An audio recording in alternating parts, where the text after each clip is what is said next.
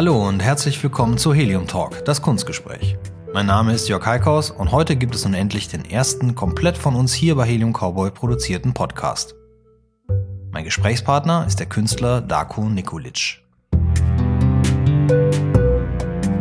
Darko kennen vermutlich die meisten Leute in Hamburg, die schon mal auf einer Ausstellung waren. Vicious Gallery, OZM, Affenfaust, Knotenpunkt, Millantor Gallery, Artville. Der Darko hat schon echt viel gemacht in den letzten Jahren, aber vor allem seine großen öffentlichen Installationen aus Holz habt ihr bestimmt schon mal gesehen. Oder sein riesiges Wandbild am Gängeviertel, wo er auch lebt und arbeitet. Im letzten Jahr war er mit einer beeindruckenden Arbeit vor dem Bahnhof von Hannover präsent. Da gehen wir im Gespräch auch drauf ein. Darko arbeitet mit strengen Formen und Mustern, mit Farbe und Struktur. Ungewöhnlich, diszipliniert und bedingungslos ist seine Kunst. Was ihn dazu bewegt hat, so zu arbeiten und wieso er sich für ein Leben als Künstler entschieden hat, das erfahrt ihr jetzt gleich. Ich habe mich auf jeden Fall sehr gefreut, dass er mein erster Gast im neuen Studio war. Technisch hatten wir hier zunächst noch ein paar Anlaufschwierigkeiten, aber Darko ist damit sehr entspannt umgegangen. Am Ende hat dann ja auch alles astrein geklappt. Und es war ein wirklich sehr angenehmes Gespräch. Das liegt vielleicht auch daran, dass wir uns bereits ein bisschen kennen, da sich unsere Wege seit Jahren schon immer wieder kreuzen. Meist auf Ausstellungen, klar. Außerdem spielen wir immer Donnerstagabends Basketball zusammen. Kunst und Sport verbindet man vielleicht nicht immer sofort, aber wenn ihr wüsstet, wie viele Künstler echt ganz gute Baller sind, dann wäre das fast schon ein Podcast-Thema für sich.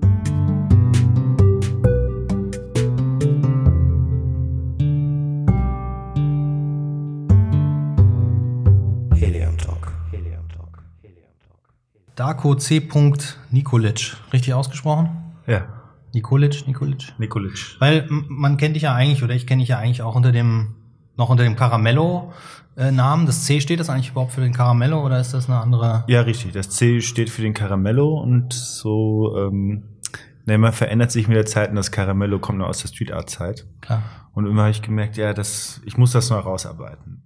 Aber es ist jetzt nicht, dass das C auch für einen anderen Vornamen steht oder sowas, Nee, nee, sondern nee. das behältst du so, nimmst du es mit. quasi. So nehme ich es mit, genau. Ja, ist ja auch eine schöne, elegante Lösung. Ähm, war ist mir- ja auch Teil der ganzen Geschichte. ja, na, ja, gut, aber das ist ja, du Ganz weißt ja, kann es nicht. du weißt ja, wie das ist. Äh, Urban Art, äh, Graffiti, ähm, irgendwann äh, stellt man in Galerien aus und will vielleicht nicht mehr unbedingt das so im Lebenslauf haben. Ähm, und, und wenn man dann hingeht und sagt, ehrlicherweise nehme ich das noch mit, also da ist ja jeder auch anders, ne? Aber ist das für dich was, was du sagst, da- da, möchte ich gar nicht mehr so drauf angesprochen werden?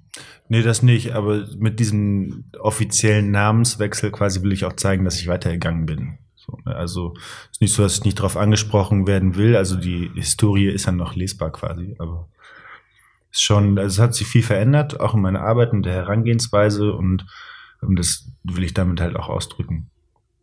Wo, woher kennen wir uns eigentlich? Das habe ich nämlich überlegt. Klar, wir spielen Donnerstag, Donnerstags abends immer zusammen Basketball und ich glaube auf der Millantor Gallery oder wo habe ich das dich zum ersten Mal gesehen? Ja, Millantor Gallery oder Affenfaust Galerie vielleicht. Hamburg, man kommt nicht wirklich aneinander vorbei. Ja, aber waren das auch so, waren das auch so deine ersten wichtigen Stationen als Künstler? Da ist ja auch noch die OZM Galerie. Waren das die ersten, die dich gezeigt haben? Wer hat, mit wem hast du eigentlich so das erste Mal, ja, dass du deine, deine Kunst im Ausstellungskontext zeigen konntest? mein, also die Initialzündung überhaupt zum, zum freischaffenden, also wirklich auch künstlerischen Arbeiten, die hatte ich eigentlich mit der Vicious Gallery. Die hatten so ein Ah, Nebenprojekt. Und der Dani, der damals noch da mitgemacht hat, der hatte mich angesprochen, weil den Künstler abgesprungen ist und der kannte meine freien Zeichnungen. Ich habe damals noch illustriert. Ähm, und der hatte mich gefragt, ob ich, ob ich Bock habe, was zu machen. Und die Ansage war so, ja, in zwei Wochen hast du Bock? also in zwei Wochen meine erste Ausstellung. Du machst mich irre. Klar, ich mach mit. Und da habe ich dann den Rebelzer dazu geholt, weil ich mir meine erste Ausstellung auch nicht ganz alleine zugetraut habe. Wir waren damals Geschäftspartner und hatten ein Büro zusammen und, ein- äh, und ein Atelier für unsere freien Sachen. Und damit ging das dann los. Und von da an war für mich klar, ich mache keine Auftragsarbeiten mehr, ich mache auch keine Grafik mehr oder keine Illustration, ich mache nur noch Kunst. Und es war eine gute Entscheidung. So. Bei dem Werdegang eines Künstlers geht es ja auch darum, wo hat man ausgestellt, was war so eine Initialzündung für einen selber auch. Ja. Also ich würde sagen, ich habe dann schon, also auch in meiner Übergangsphase vom, vom Street Art zur bildenden, bildenden Kunst quasi. Das waren so ein paar Jahre, die da vergangen sind. Da habe ich auch die ganze Zeit Ausstellungen gemacht. Das war auch ein Hype zu der Zeit. Da konnte man auch mit Street Art noch Ausstellungen machen. Ähm, und das war ein bisschen wie so eine, wie so Lehrjahre. Und meine erste, für mich Ausstellung, wo ich das Gefühl hatte, so das ist jetzt mein Gesellenstück. So, das war die erste Ausstellung in der OZM.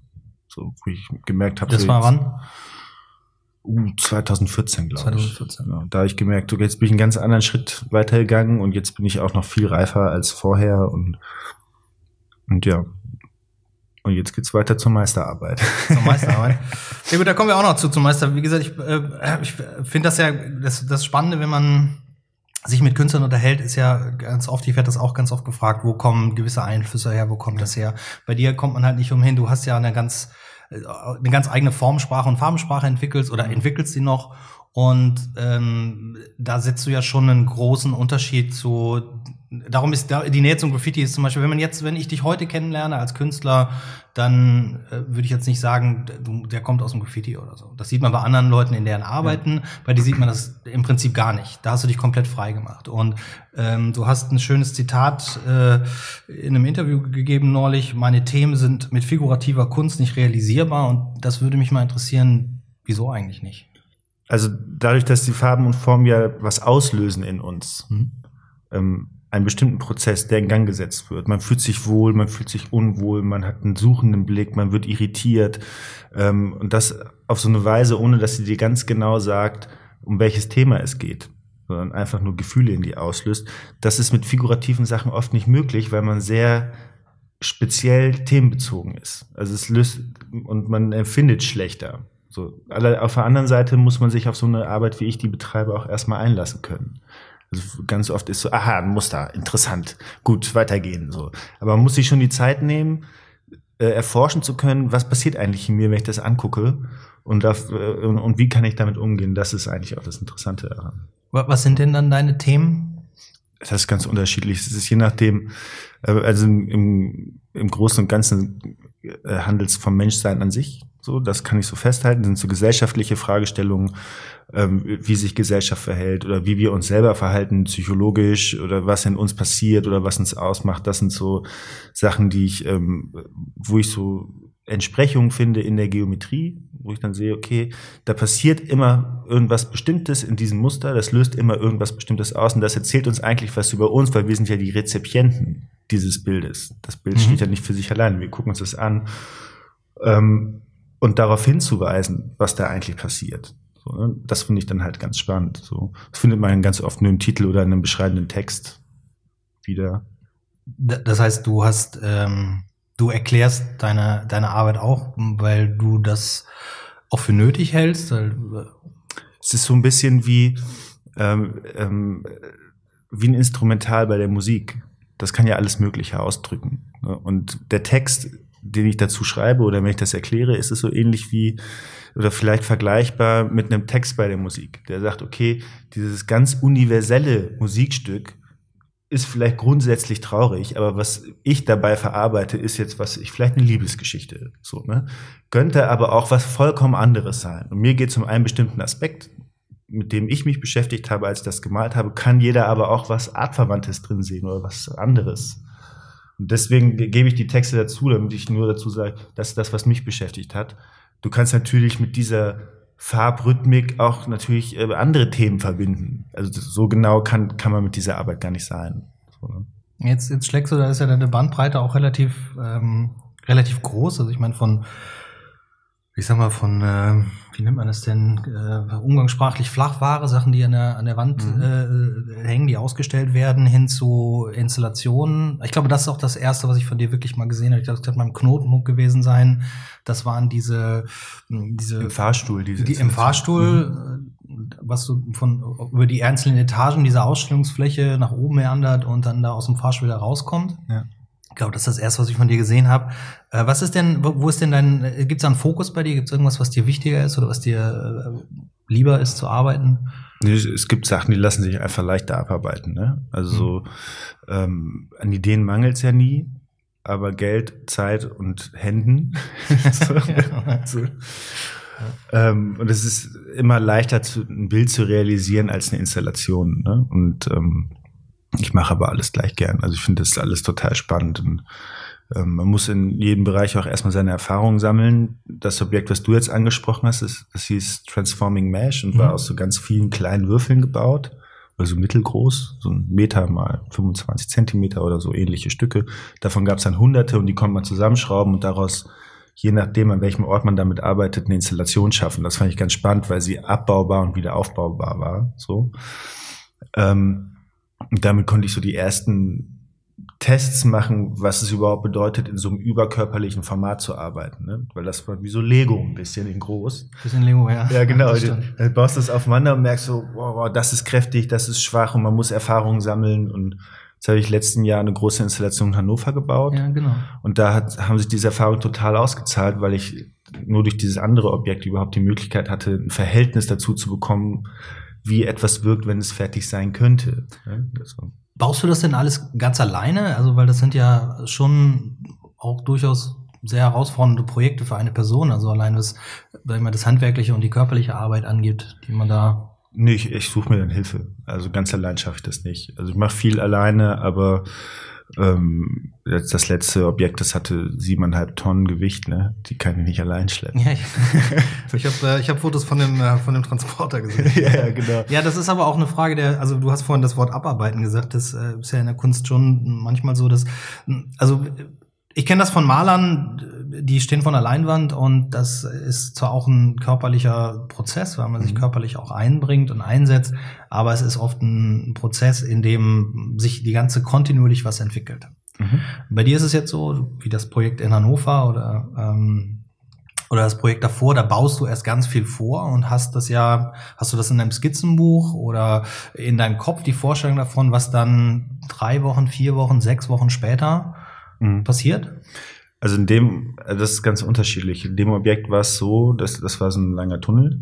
Ähm, Abweg heißt das Teil, mhm. falls man das mal sehen will.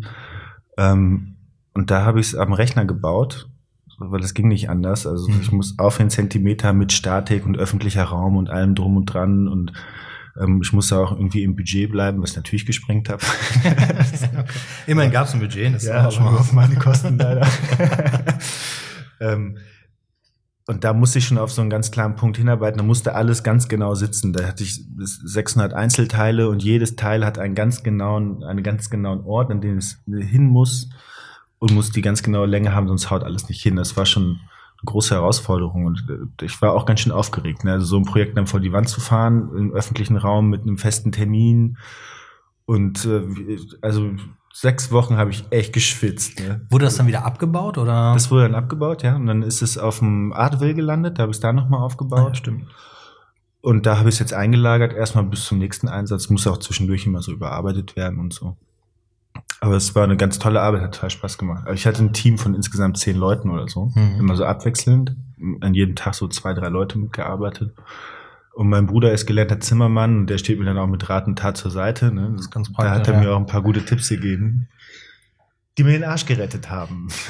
Gut Deutsch. Aber ist das, ist das sowas, ähm, kann man das, äh, also ist es leicht, an solche Projekte zu kommen? Also gerade so, so öffentliche Projekte, bewirbst du dich darum oder wie, wie kommt es dazu, zum Beispiel in Hannover, wie kommt es dazu, dass, äh, dass die sagen, Herr Nikolitsch, bitte bauen Sie uns hier den Ausweg. Ja. Wie lang war der?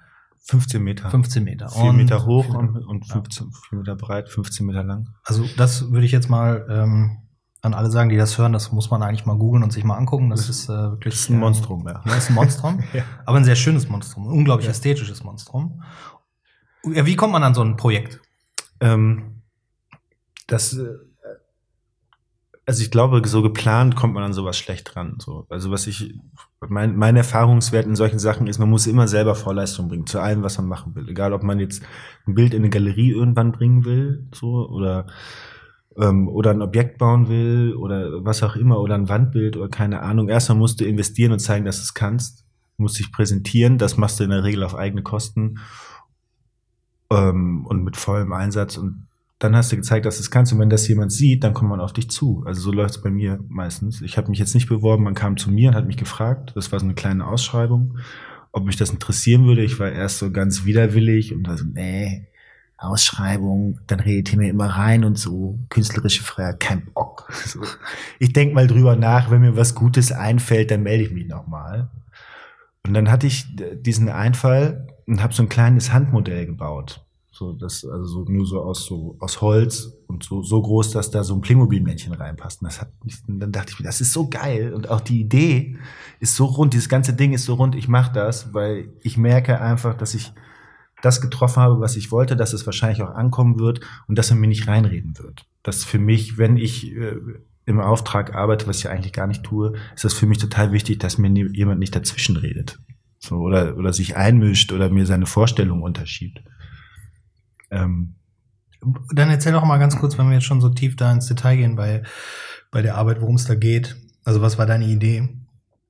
Meine Idee war, also ich wurde halt angefragt, ob ich auf dem Vorplatz von Hannover, ähm, auf dem Bahnhofsvorplatz von Hannover, ob ich da eine Installation machen will, weil die Lust haben, so Kunst im öffentlichen Raum da zu präsentieren und da für so einen gewissen Zeitraum was zu machen. Und äh, ich, ich habe dann darüber nachgedacht, was macht diesen Ort eigentlich aus? Also was passiert da? Ich will, will mich nicht einfach nur irgendwie Kunst hinstellen, mit der keiner was anfangen kann. Es sollte dann schon ortsbezogen sein und auch irgendwie was mitgeben. Und ähm, und was ja hauptsächlich an so einem Bahnhof passiert ist, dass die Leute zur Arbeit fahren. Jeden Tag denselben Weg, immer dasselbe und man macht im normalen Leben keine Umwege, keine Abwege, ähm, weil man immer nur was zu tun hat. Man rennt immer nur irgendwo hin, von A nach B, ohne Umweg. Und wenn man sich an seine Zeit als Kind erinnert, also so ein Heimweg von der Schule, der kann dann schon mal ganz schön lang dauern, weil du bleibst ja in jedem Hinterhof kleben. Ne, und du guckst, was ist da los und da und da. Und wir als Erwachsene tun das kaum noch, was total schade finde. Und dann dachte ich mir, es wäre schön, etwas zu bauen, worin der Mensch von seinem eigentlichen Weg abgeleitet in eine andere Welt hineingeworfen wird und wieder ausgespuckt wird. Das aber nicht, um ihm zu sagen, ah, guck mal eine andere Welt, sondern viel eher, um ihm zu zeigen, das kannst du auch in deinem normalen Leben machen. Jeden Tag. Geh mal in die Kneipe neben der Kneipe, in die du immer einkaufen gehst, treff dich mal mit wem anders, geh mal eine andere Straße, fahr mal eine andere Strecke, einfach nur um dich selbst zu inspirieren. Und das so als Inspirationspunkt, das war meine Idee. Und zuerst hatte ich vielleicht an so einen bemalten Tunnel gedacht oder so, aber das wäre auch alles nicht so praktisch gewesen für einen öffentlichen Raum und auch geschlossen und das dann so anzumalen, das wäre auch so gewollt und irgendwie. Äh, und dann bin ich irgendwann auf diese Art von Bauwerk gekommen die so ein bisschen Carport-mäßig ist und die auch einfach dafür gemacht ist. Und vor allen Dingen wirst du da in so einen, in so einen Farbraum rein. Ja, läufst, also wenn du es von vorne betrachtest, sieht es aus wie ein flaches Bild, weil, weil der Zugang viel größer ist als der Rest des Kunstwerkes. Und dann kannst du das so betreten, ein bisschen Alice im Wunderland mäßig, befindest dich in so einer Farbwelt, wo die Reflexion der Farben dich immer wieder in irgendwas anderes eintauchen. Ähm, und dann wirst du am Ende wieder ausgespuckt, so. Und das fand, das dachte ich mir, das ist ein rundes, rundes Konzept für jemanden, der eigentlich nur Passant ist und keine Zeit hat, sich riesig mit Kunst zu beschäftigen, das aber sehr schnell unintellektuell erschließen kann. Hast du das ein bisschen beobachtet, ob die Reaktion darauf dann tatsächlich auch so war, wie du das vorgestellt ja, hast? Also? Ja, es war großartig. Es hat total Spaß gemacht. Also es war, eh so im öffentlichen Raum arbeiten ist ganz spannend. Das kenne ich noch vom Graffiti. Also jeder Zehnte beschimpft dich. das ist großartig. Vor allen Dingen hielten mich die meisten für den Handwerker und ja. nicht für den Künstler, weil ich ja mitgearbeitet habe. Ich habe zwei gute Freunde dabei gehabt, die auch einen super Job gemacht haben an der Stelle. So und ähm, wir haben echt hart gebuckelt da bei 40 Grad in der Sonne. Es war richtig anstrengend. Ähm, und weil ich einfach wie ein Handwerker aussehe, nimmt man mich auch so wahr. Also sagt man mir auch die Meinung über das Projekt anders, als das in der Galerie mhm. entgegengebracht ja, okay. bekomme. Ne? Ja. dann so was wie, äh, welcher Intellektuelle hat sich diesen Quatsch schon wieder ausgedacht? Oder für jeder Scheiß wird Geld ausgegeben, bla bla. Großartig, ich habe so gelacht. Und ähm, aber 90 Prozent waren total begeistert, dass man was macht für die Leute, um damit sie sich inspiriert fühlen und nicht nur damit sie irgendwas konsumieren oder oder irgendwie so ein Quatsch so. Ähm, und ich habe also fast nur gute gutes Feedback gekriegt und, das, und den Leuten hat es auch Spaß gemacht, irgendwie sich darin zu fotografieren. Kinder hast du da gar nicht aus der Baustelle rausgekriegt. Ich bin regelmäßig hinter irgendwelchen Zwergen hergerannt. Raus da! Also eine ganz tolle Erfahrung. Es hat richtig Spaß gemacht. Will ich auch öfter machen. Also gerade so im öffentlichen Raum, wo du so im direkten Kontakt mit den Leuten bist und, mhm. ähm, und ein ganz anderes Feedback kriegst als in der Galerie, wo sich jeder so vornehm zurückhält und so. Das war schon spannend. Ja, also klar, die Auseinandersetzung mit dem öffentlichen Raum ist ja eigentlich direkter und unmittelbarer geht es ja nicht, was du auch an Feedback und, äh, und Reaktion bekommst. Ähm, das, da ist ja, steckt ja auch so eine gewisse Bedingungslosigkeit bei dir dahinter, wie du Sachen umsetzt und wenn du an ihnen arbeitest. Das ist ja jetzt ein Projekt, was unglaublich zeitintensiv ist. Aber das kommt in deiner Arbeit ja häufiger vor. Äh, neulich habe ich dich ja in deinem in einem Atelier hier im Gängeviertel besucht. Mhm. Ähm, da hast du deine aktuelle Arbeit gezeigt. The Study heißt die. Ähm, du hast das gesagt, drei Jahre, Projekt über mehrere Jahre auf jeden Fall. Mhm. Ist, ist sowas eigentlich noch zeitgemäß, solche Projekte umzusetzen? Also wo alles heutzutage sehr schnell gehen muss, also unmittelbare Belohnung für die Frage, die sich stellt, ist, war das überhaupt jemals zeitgemäß? Ne? Also wann hat man einen Künstler drei Jahre für ein Projekt hingelegt? Aber ja, das, also so diese Schnelllebigkeitsfrage, ja, vielleicht ist es gerade heutzutage wichtig, irgendwas zu machen, was, was nicht zeitgemäß ist, was auch was überdauert. Also der Grund, warum ich außer Grafik, außer Illustration und aus dem Trickfilmbereich und diesen ganzen Kram, was ich vorher alles gelernt habe, warum ich da ausgetreten bin, warum ich da keine Lust zu habe, ist, dass es überhaupt keine Nachhaltigkeit hat. So, du produzierst was, dann wird das drei Wochen irgendwo benutzt, und dann verschwindet das wieder, als hättest du dein ganzes Leben nie irgendwas getan. Also nach 20 Jahren Grafikdesign, so, da kannst du dich umdrehen und du siehst nichts von deinem Leben. Und du hast auch nichts hinterlassen, was irgendwen glücklich macht oder irgendwas. So, das, ne, das fand ich ziemlich schade und total unangenehm. Und dachte mir, so kann ich mein Leben nicht verbringen. Deswegen bin ich zur bildenden Kunst gegangen. Weil wenn ich ein Bild male und dafür gibt jemand 5000 Euro aus, dann schmeißt er es nicht einfach weg. ja, das muss ja aber erstmal dazu kommen, dass Leute 5000 Euro für deine Bilder ausgeben. Ja gut, aber das ist ja dann, das ist ja dann die Frage meines Geschicks. Ne? Aber vom Prinzip her hat es eine größere Nachhaltigkeit. Die Sachen bleiben, überdauern halt viele Jahre und das ist einfach eine spannende Arbeit. Das, da bleibt halt einfach was übrig. Und in diesem The Study Projekt das ist auch eigentlich eher, also nicht dafür ausgerichtet, dass es jemand kauft, sondern für, für, für eine gewisse Öffentlichkeit ausgelegt. Da geht es so um Sehen und Vergleichen, Farbe, Form, Empfindungsebenen und für jeden, der sich für, für ähm, Gestaltung interessiert, wäre das dann was, wo er hingehen kann, um Sachen nachempfinden zu können. Und ähm, äh, und dann gerade auch mit einer Öffentlichkeit lang, über einen langen Zeitraum arbeiten zu können. Also, also mit so einer gewissen Nachhaltigkeit, das finde ich total interessant. Das, so. das Projekt ist, ganz kurz beschreiben wir, das sind diese, das sind Tableaus oder Holzplatten bemalt. Wie viel sind das? Wie groß sind die? Das sind 36, äh, 36 Bilder, 1,70 mal 1,70. Und das sind dann ähm, sechs Motive in sechs Ausführungen. Also das müsste man sich eigentlich mal angucken. Das ist immer so doof, ein Bild mit Worten zu beschreiben. Absolut, aber äh, aber man kann man ja, man kann ja durchaus, man kann ja durchaus so ein bisschen den, den Aufwand äh, und den Umfang abschätzen, wenn man sagt, ja. das ist äh, so, so viele Platten und äh, die haben das ja. Format. Selbst genau. wenn du die alle nur äh, einfarbig anmalst, ist schon ist auch, viel ist auch schon viel Arbeit. so. ähm, ja, angucken muss man sich das, angucken muss man sich das sowieso alles. Ähm, kann man auf meiner Internetseite habe ich ein Foto, wo ich davor sitze, hat man so eine Idee davon. Ja, das, das da, da bist du ja äh, auch ganz gut unterwegs. Das, äh, das ist auch noch ein Thema, was ähm, wo ich dich auch noch ausfragen möchte, vielleicht ein bisschen später, vielleicht, ich würde gerne noch mal dazu kommen, dass das Handwerkliche in deiner Kunst ist wichtig. Du hast schon gesagt, äh, in deiner Familie ist das, ähm, bist du nicht der Einzige, dein Bruder ist Zimmermann, aber hat, hat die, die Kunst, hat die in deiner Familie stattgefunden? War, ne, wo, also wo kommt, man, man fragt sich immer, wo kommt so diese, dieses, diese, diese, dieses Bedürfnis her, Kunst zu machen? Ist das ja, das ist eine gute Frage, ne? Also weiß ich gar nicht. Also ob man sowas irgendwie herleiten kann, ist halt die Fragestellung, mein Opa war Musiker und Zimmermann. okay. Aber hauptsächlich, also Bauer und, und Musiker und Zimmermann, also der hatte da wohl äh, irgendwie so eine, so eine Neigung. Und ähm, meine Mutter ist auf so eine Weise kreativ, auf so eine spezielle, aber hat das nie ausgelebt. Mein Bruder hatte auch so eine kreative Ader schon immer gehabt irgendwie ist man da so, ich kann einfach nicht anders. nee, du hast ja auch, du bist ja auch nicht, also wie, äh, sag mal, wie viele Künstler heutzutage, ähm, bist du ja auch, wenn du sagst, du hast vorher äh, Trickfilm, äh, Illustrationen studiert, bist ja auch, ja, wie nennt man das? Böse Wort vom Quereinsteiger. Das macht eigentlich keinen Sinn mit dem Quereinsteigen, weil mhm. das ja durchaus auch in der Ausbildung schon irgendwo hin sich entwickeln. In der Zeit hast ja. du auch Kunst schon gemacht? Na, ich habe halt früher gezeichnet, ne, mhm. zu der Zeit. Das habe ich ja auch gelernt da. Und also ich, es fing ja mit dem Graffiti an, zehn Jahre fast. Und, ähm, und dann in den Ausbildungen habe ich dann mein Herz für Comic- und Trickfilm zeichnen, also hauptsächlich Comics und Illustrationen.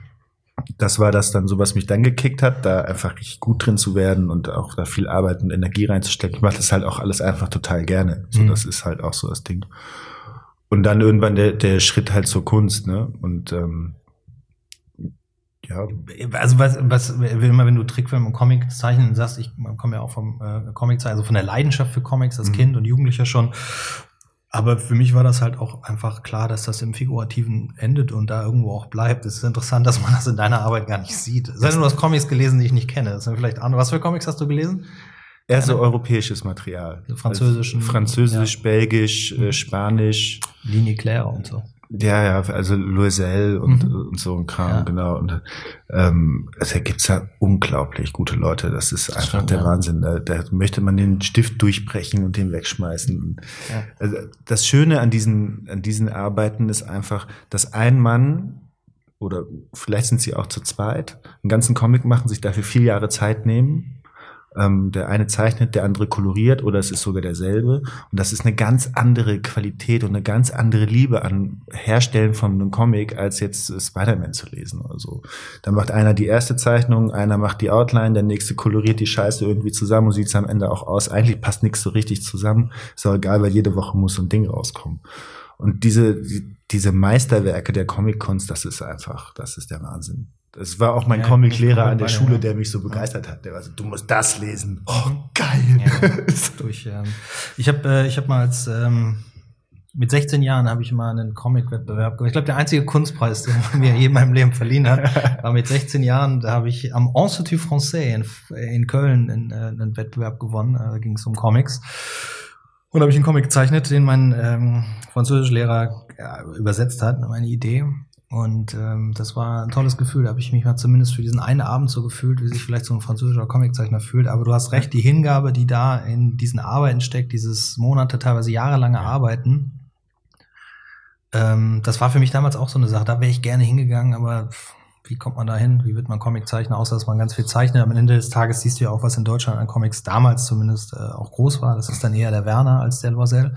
ja, so das, die Deutschen haben da ja keine Kultur für und für einen Trickfilm ist es noch viel schlimmer ja. als für die Comics. Das war auch so der Grund, warum ich darin eigentlich keine Zukunft gesehen habe. Ne, an sich lebe ich gerne im deutschsprachigen Raum, weil ich Sprache sehr schätze und ich weiß, dass ich keine nochmal so beherrschen werde wie die Deutsche. Deswegen kann ich mir gar nicht vorstellen, zum Beispiel wegzuziehen dauerhaft aus Deutschland. Ähm, ja. Und dann irgendwie nach, nach Frankreich gehen zu müssen, um Comics zeichnen zu, zu können, die irgendwie auch anspruchsvoll sind. Oder nach Amerika oder so. Könnte ich mir eigentlich nicht vorstellen. Na gut, du hast ja was geschafft, bis, äh, wo dich auch andere, viele Leute schon drum beneiden, nur dein Beruf ist Künstler, du machst das kompromisslos und sagst, du machst nichts anderes.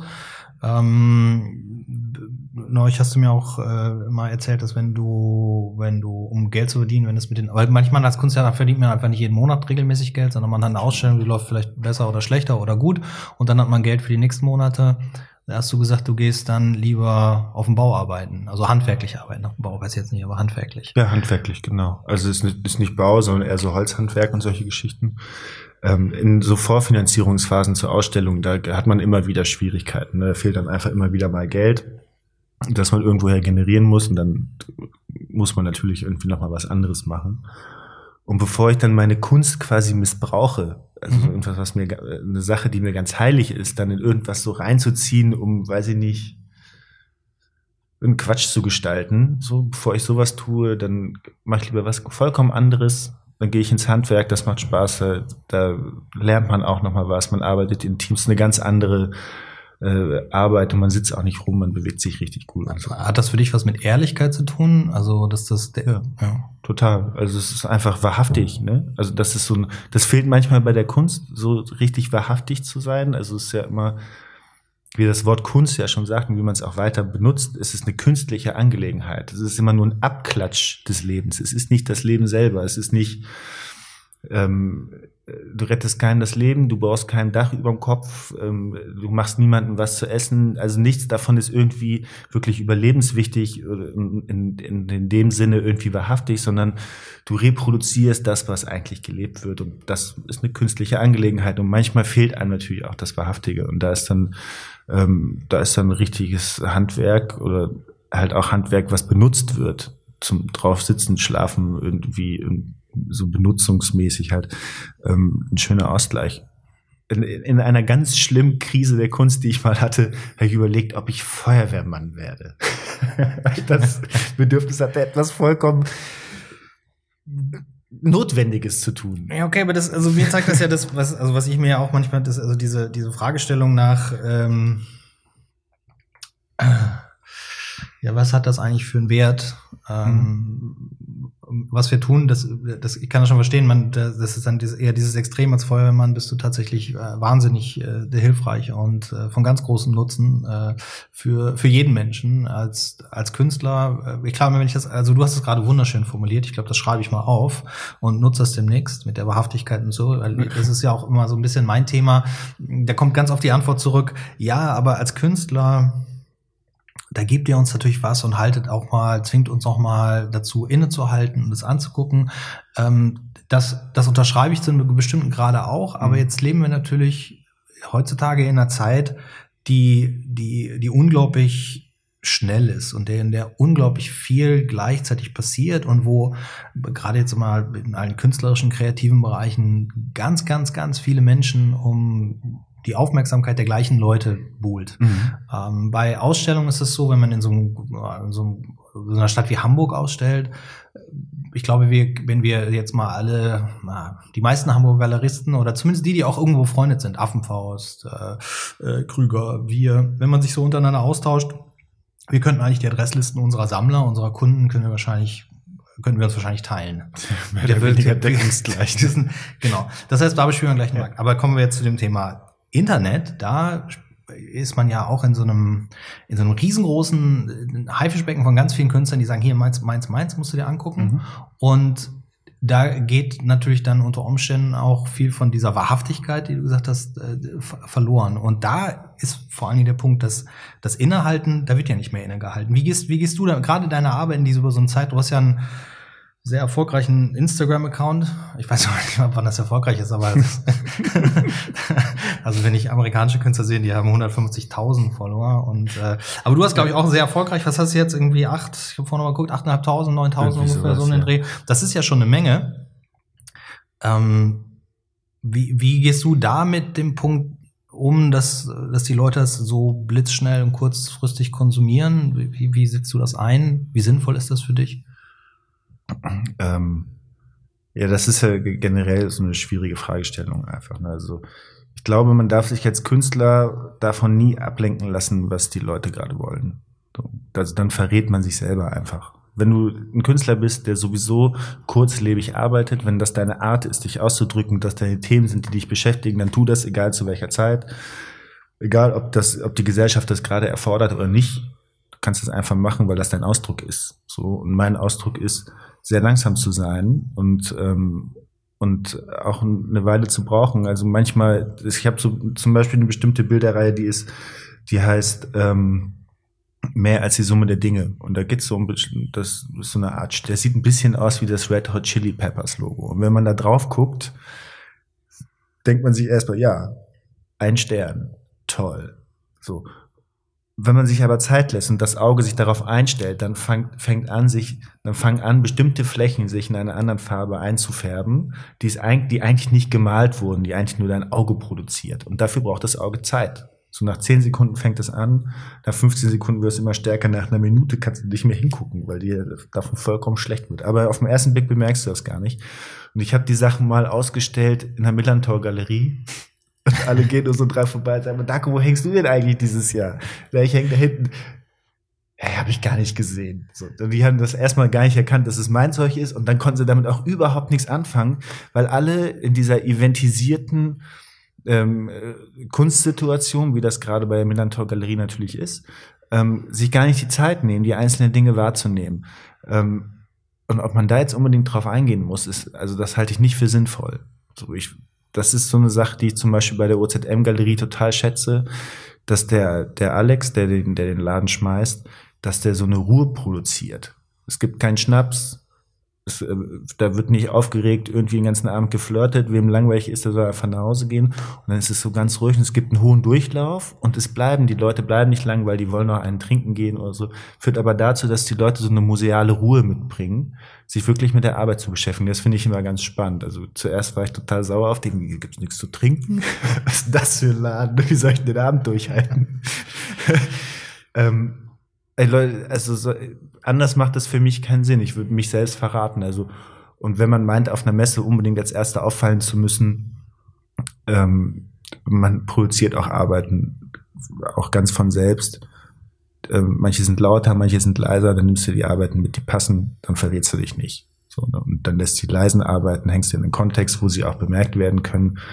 Ähm, aber jetzt die leisen Arbeiten so zu verdrehen, dass sie genauso schreien wie der irgendein alberner Quatsch daneben. Ich glaube, das ist nicht, nicht zielführend. Also ist dir das im Prinzip, ja, also gleichgültig, wie die Leute darauf reagieren, wenn das Umfeld eben nicht stimmt, wie bei Instagram oder wie gerade im Millantor Gallery, wenn zu viele Leute da sind, zu viel passiert, dann, dann ist das eben so oder? Ja, bei Instagram versteht ja sowieso keiner irgendwas. Das liegt ja einfach, also so nicht mit meiner, also mit meiner Arbeit schon gar nicht, weil meine Arbeit eine körperliche ist. So, ne? Und mhm. ähm, du musst das Original sehen, um zu verstehen, was ich überhaupt tue. So, ne? Ähm, und da hat man da so mini kleines Bildchen von irgendwas, da hat man ja gar keine Idee davon, was das eigentlich wirklich sein kann. So, also der erfahrenere Blick, der kann, der, also der jemand, der damit erfahrener ist zu sehen, der hat eine Vorstellungskraft, sich das auch in groß vorstellen zu können. Aber eigentlich ist Instagram nur so was wie Werbung im Briefkasten. Das ist jetzt nicht mehr und nicht weniger. Da ist dann so ein kleines Abbild von irgendwas, das erzählt irgendwas und macht dann so ein bisschen Promotion, das ist halt ein Promotion-Werkzeug. Und ähm, aber also es gibt auch Künstler, für die ist das ein totaler, totaler Fluch, weil die die, die sind halt unglaublich gestresst davon, ständig neue Inhalte da reinzustellen und dann zu gucken, passiert da was, dann passiert nix. Sollte man auch nicht. Nee, sollte man natürlich nicht. Also das nervt ja auch die User immer nur, wenn man jeden Tag drei Bilder hochlädt. Der schon wieder. Ja, es, also es gibt, es gibt im Prinzip gibt es ja keine, also ich meine, klar, ähm, es gibt natürlich Leute, die verdienen ihr Geld mit Social Media Beratung. Mhm. Und die werden natürlich äh, Unternehmen beraten können dahingehend, dass ihre Produkte gesehen werden. Aber es ist jetzt natürlich ein Unternehmen was anderes als ein Künstler, ja. äh, der, der versucht ja auch eine ganz andere Aufmerksamkeit zu bekommen. Ähm, das heißt, man muss diese Medien mitmachen, aber so als, als Rat an junge Künstler entspannt.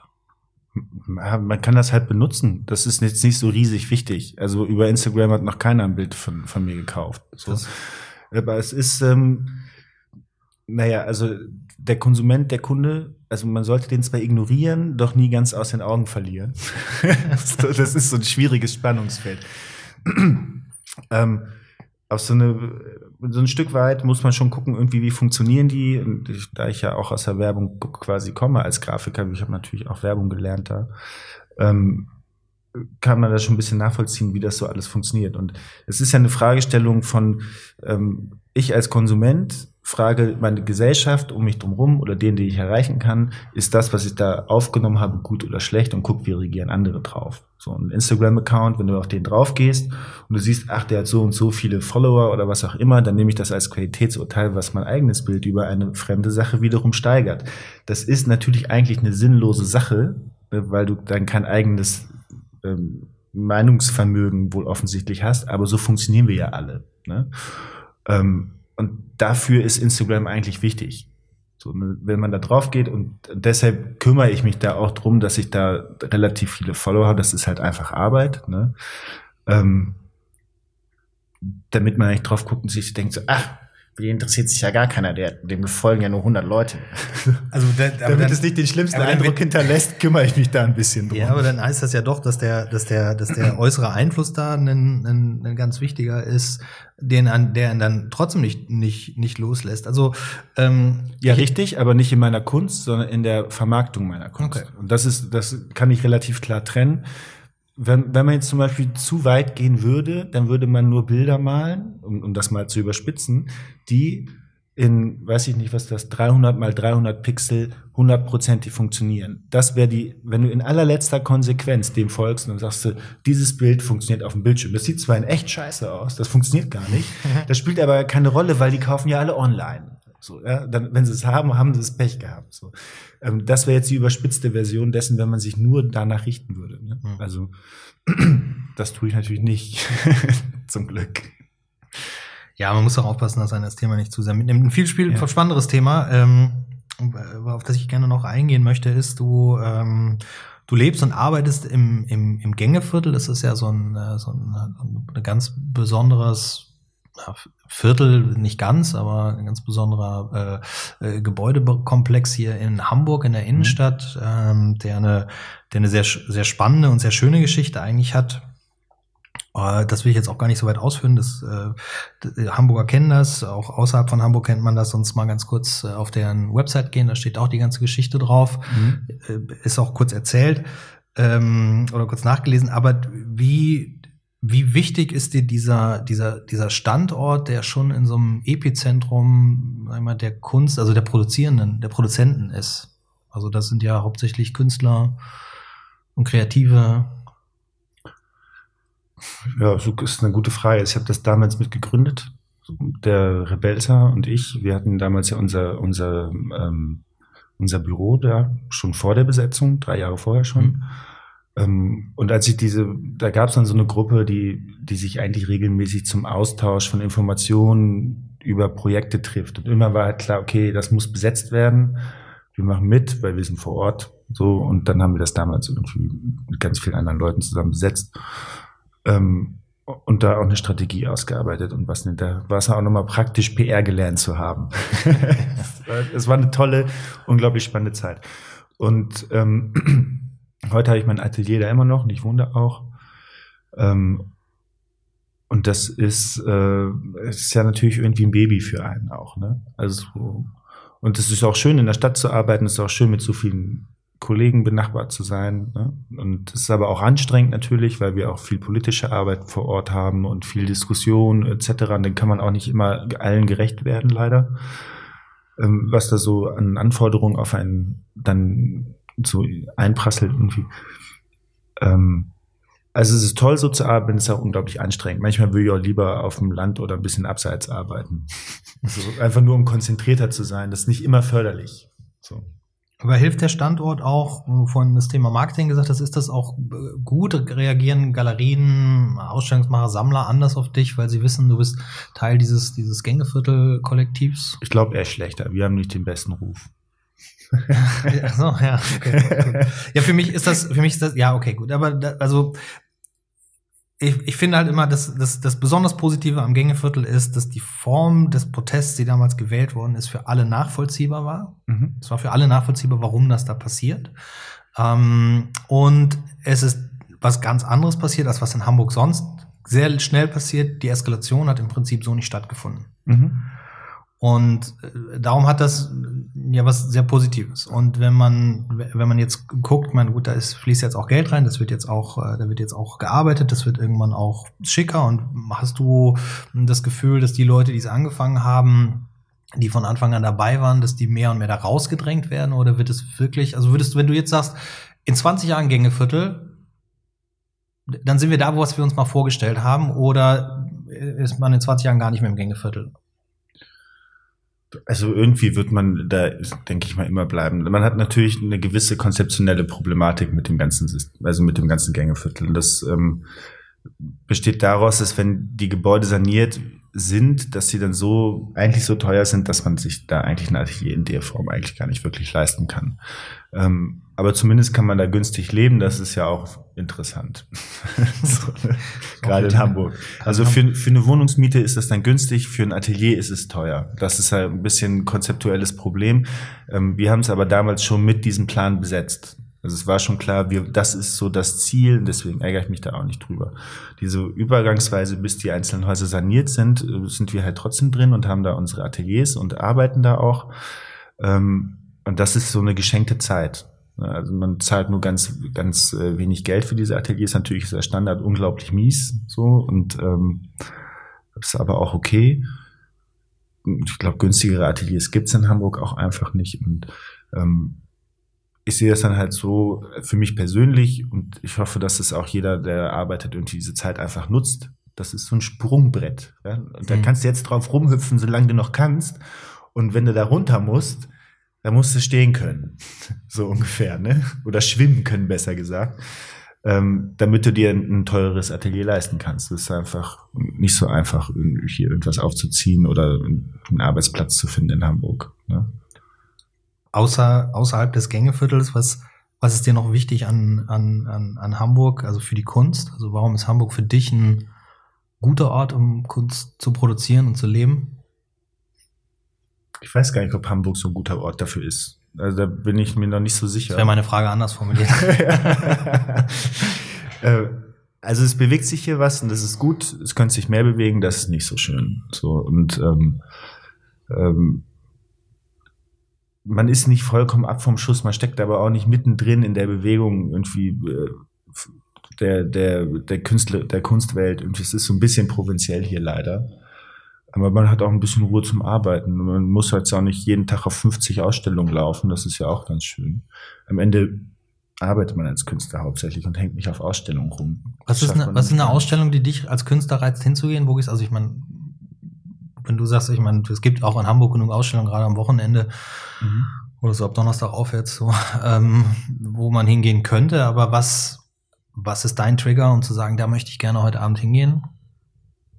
Eigentlich sind das hauptsächlich persönliche Fragestellungen. ne? Also ich mag meine Kollegen, ich bin auch mit vielen befreundet und ähm, da gehe ich dann hin und gucke mal ein bisschen, was die Leute so machen. Und aber eigentlich ist es so ein Socializing für mich. Ich bin halt gern mit den Leuten zusammen, bisschen quatschen, ein Bierchen trinken. Und wenn man dabei was Nettes entdeckt, ist auch super. Ich bin ja selber natürlich mag ich am allerliebsten Kunst, die so ähnlich aussieht wie meine. Okay. Deswegen mache ich die ja auch, sonst würde ich ja andere machen.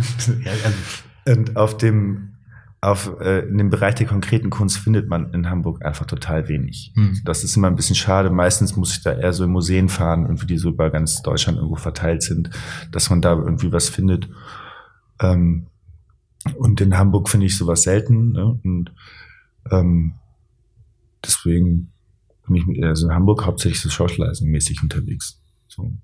Und das ist dann auch immer spannend. Also es wird, man wird natürlich immer wieder überrascht und so, ah, das ist ganz schön, das gefällt mir auch und so. Aber das, wofür wirklich mein Herz schlägt, das sind diese geometrischen Arbeiten halt. Ne? Und wenn ich da, weil ich da natürlich auch total nerdy drinstecke und Mhm. dann für so ein Problem, was keiner versteht, Nimm eine ganz tolle Lösung finde, dann kann ich schon auch echt eine Begeisterung entwickeln, die, die Ja. keiner nachvollziehen kann. aber sind das, sind das, also, äh, sind immer so, so, so, so Künstler, die, die dich da inspirieren oder die du in dem Bereich gut findest?